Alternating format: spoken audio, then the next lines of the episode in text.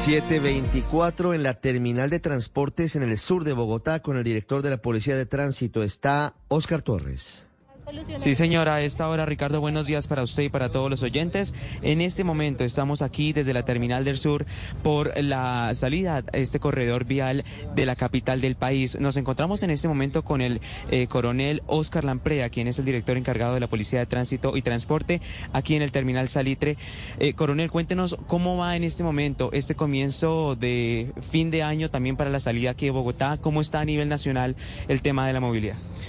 Bueno, muchas gracias por la invitación. Eh, importante decir que tenemos una capacidad de 5.600 hombres quienes eh, a nivel nacional de la Dirección de Tránsito y Transporte estamos acompañando a todos los viajeros.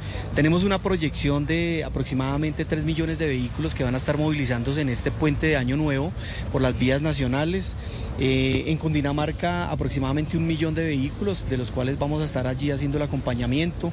Asimismo en Bogotá tenemos un total de, cinco, de 526 mil vehículos que van a estar ingresando y saliendo de la ciudad. Eh, tenemos 110 puntos de prevención eh, en control de velocidad, en control de embriaguez, planes de manejo de tráfico, sobre todo eh, por la cantidad de vehículos que nos están, se están movilizando, sobre todo saliendo de las principales ciudades del país. Ricardo Ospina, en este momento lo escucha el coronel Amprea. Hola, coronel, buenos días. Buenos días, sí, ahí le escucho. Coronel, nos están reportando varios oyentes que no se mueve el tráfico hacia Melgar, en la vía autopista principal, en la vía panamericana, saliendo del peaje de Chusacá por Silvania. ¿Qué pasó? Hay reportes de un accidente. ¿Qué está ocurriendo hasta ahora? Sí, eh, como lo decía, tenemos una movilidad importante, bastantes vehículos que están saliendo, sobre todo de la ciudad de Bogotá, en esta ruta.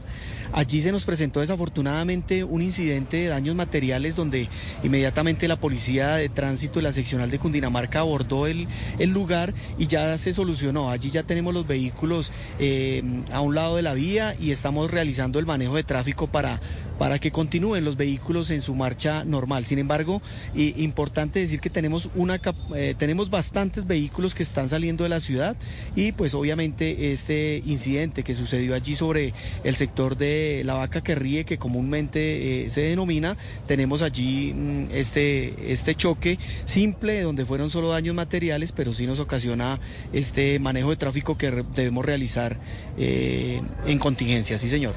Sí, coronel, pero ¿por qué no se mueven los carros? Eh, tengo el reporte en tiempo real de oyentes que nos mandan videos y fotos y nos dicen, todavía no hay vía. ¿Estarán eh, en este momento haciendo las últimas labores para dar la reapertura o, o qué puede estar pasando? ¿Qué le dicen sus hombres en el sitio? Sí, allí tenemos dos carriles. Eh, obviamente hay uno que está están en este momento realizando el procedimiento, entonces está un solo carril, pero sí se está, se está movilizando. Pero como le manifiesto, por la gran cantidad de vehículos que se están movilizando en este momento por esa vía, seguramente eh, se ve que no, no fluye, eh, pero esperemos que ya en unos minutos que se habiliten los dos carriles podamos dar un mejor manejo de tráfico y así que siga fluyendo de una mejor manera este corredor Sí, coronel, nos escribe Fernando Agudelo por Twitter, es un oyente de Blue, y nos dice lo siguiente, tres horas de trancón en la vía entre Chusacá y Subia.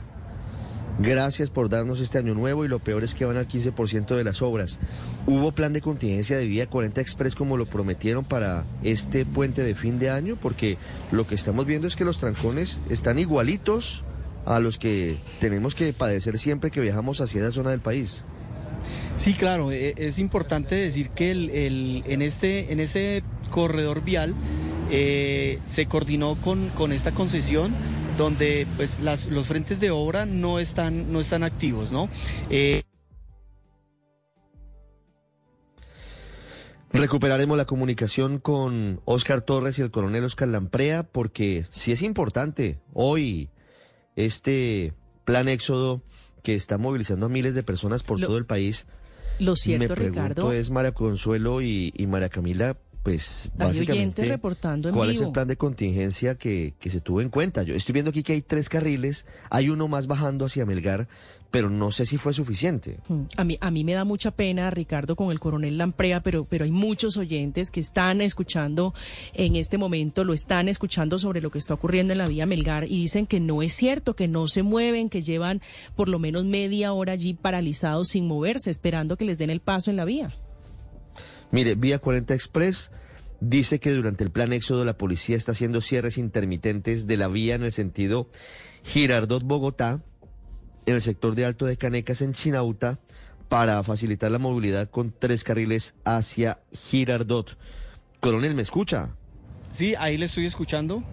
Gracias, coronel. Eh, Juan Camilo Maldonado tiene una pregunta más para usted. Ahí le, le pitan, coronel. Coronel, antes de que le pite el camión y se vaya, le, le- le pido el favor que me explique lo siguiente. Para las personas que en estos momentos pues están escuchando Blue Radio, conocen estos reportes de gran número de viajeros por tierra y de trancones, ¿a qué horas usted nos recomienda es mejor comenzar ya a coger carretera?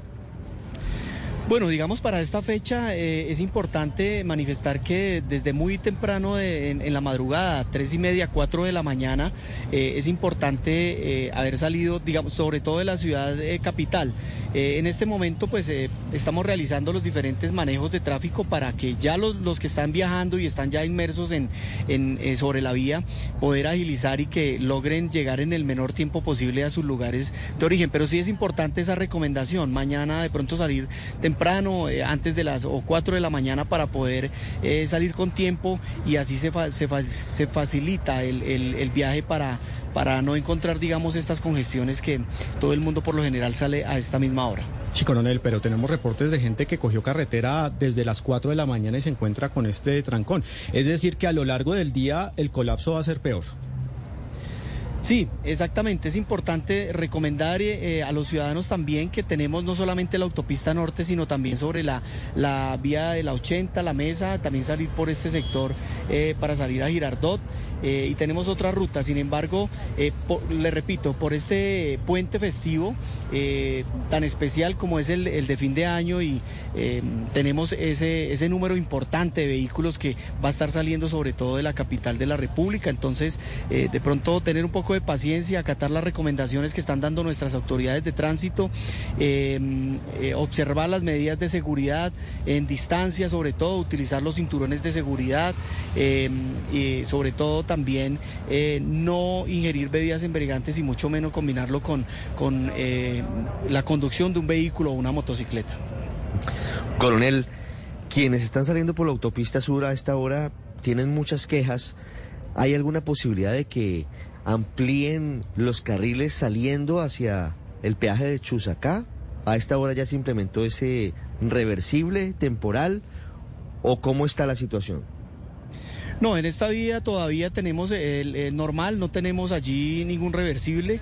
En, en el plan éxodo, eh, solamente pues es de pronto recomendar también a los ciudadanos si hay alguna queja, de pronto alguna situación especial que se nos presente en la utilización del numeral 767, allí en la opción, eh, tenemos una opción donde podemos estar recepcionando allí todas las quejas para poder nosotros eh, realizar los diferentes planes en contingencia y que no se nos vuelvan a, a presentar esto. Pero ustedes saben que también es un tema de infraestructura, un tema allí de, vías y pues eh, de todas maneras allí estamos haciendo eh, lo humanamente posible en cuanto al manejo de tráfico para lograr evacuar los vehículos eh, de la ciudad de Bogotá.